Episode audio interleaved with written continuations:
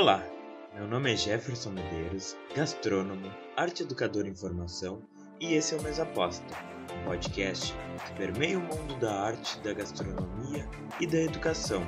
E o tema de hoje é alimentação e a escola.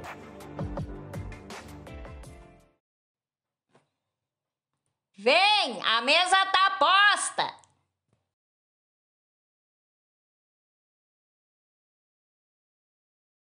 Como diz a introdução desse podcast, eu não viso só colocar temas gastronômicos aqui.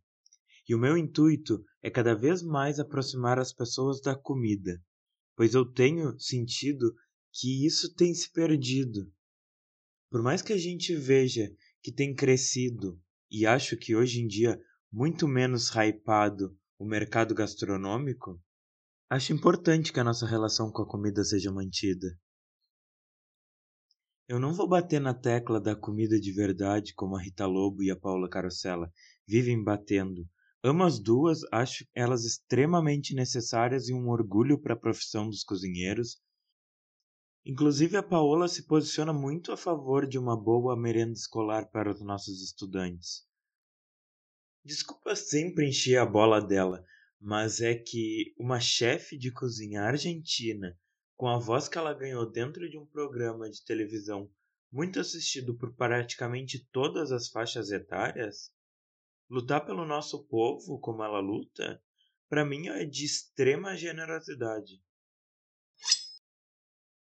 Voltando ao que eu estava dizendo, falar de comida de verdade é quase um deboche. Parece até que conseguimos entregar o mínimo. Aí essa discussão fica em segundo plano, assim como a discussão do episódio 3. Ter comida é sempre a nossa discussão principal. Afinal, prato bom é prato cheio. Desde meu tempo de escola eu ouço algumas pessoas com um tom de desdém falando que tem alguns alunos que só vão para a escola para comer.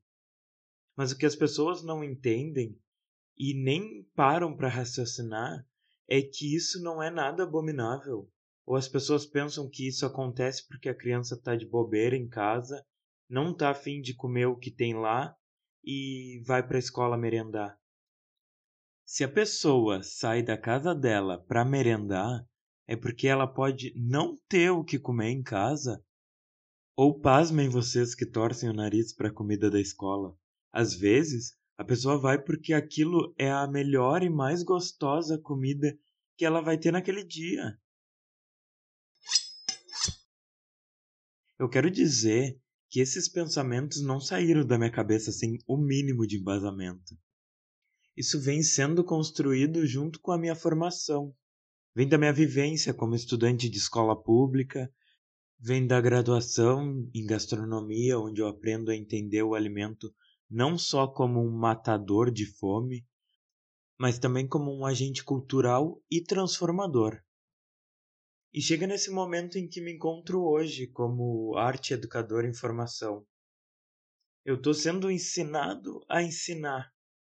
Eu tenho professores maravilhosos que me inspiram e me dão força para ser mais do que alguém que só aprende sobre o tema da aula entrega o que tem que ser entregue de conteúdo e pronto. Eu quero mudar o mundo à minha volta e, como tudo que eu aprendi até hoje, eu tenho certeza que essa mudança também vem pela comida. Inclusive, eu vou fazer um podcast falando como eu uso a gastronomia dentro da universidade, de artes no caso, para que os outros professores possam colocar esse tema em suas salas de aula.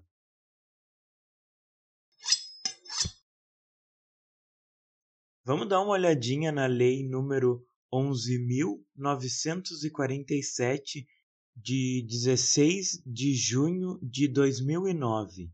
Nela diz, artigo 2 são diretrizes da alimentação escolar.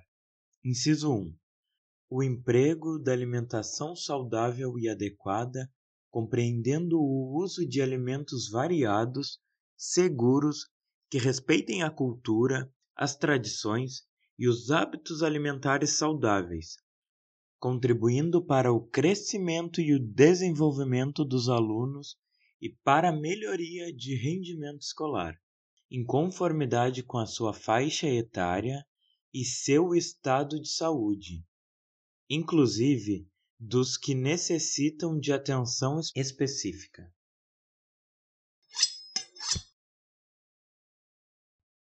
Inciso 2.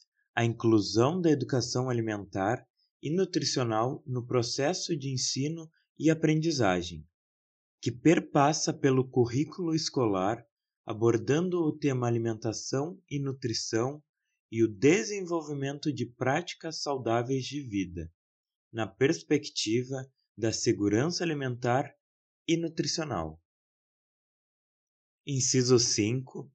O apoio ao desenvolvimento sustentável, com incentivos para a aquisição de gêneros alimentícios diversificados, produzidos em âmbito local e preferencialmente pela agricultura familiar e pelos empreendedores familiares rurais, priorizando as comunidades tradicionais indígenas e de remanescentes de quilombos.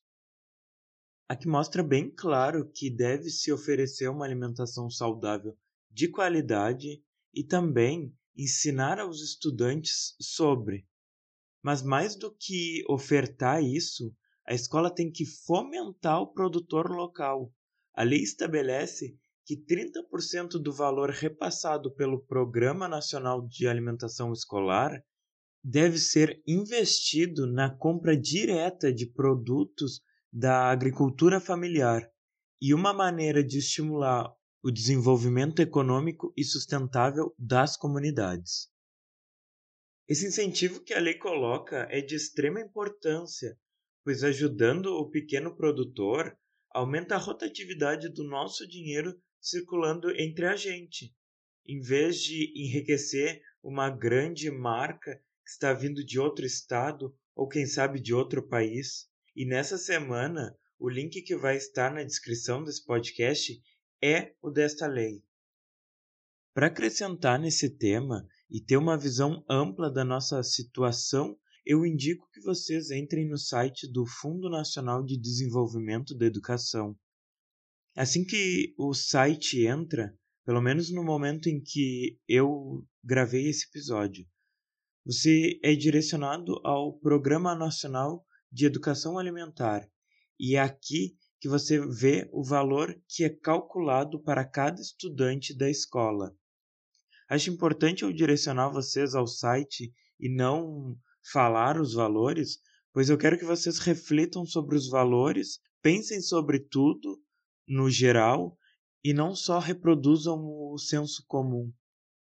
Pensem que com o volume você consegue um bom desconto, mas sem deixar de pensar que isso é um direito nosso de ter acesso a uma alimentação decente nas escolas e não só nos empurrarem o que tem de mais barato e vagabundo para que a gente pense que é ruim, mas tem.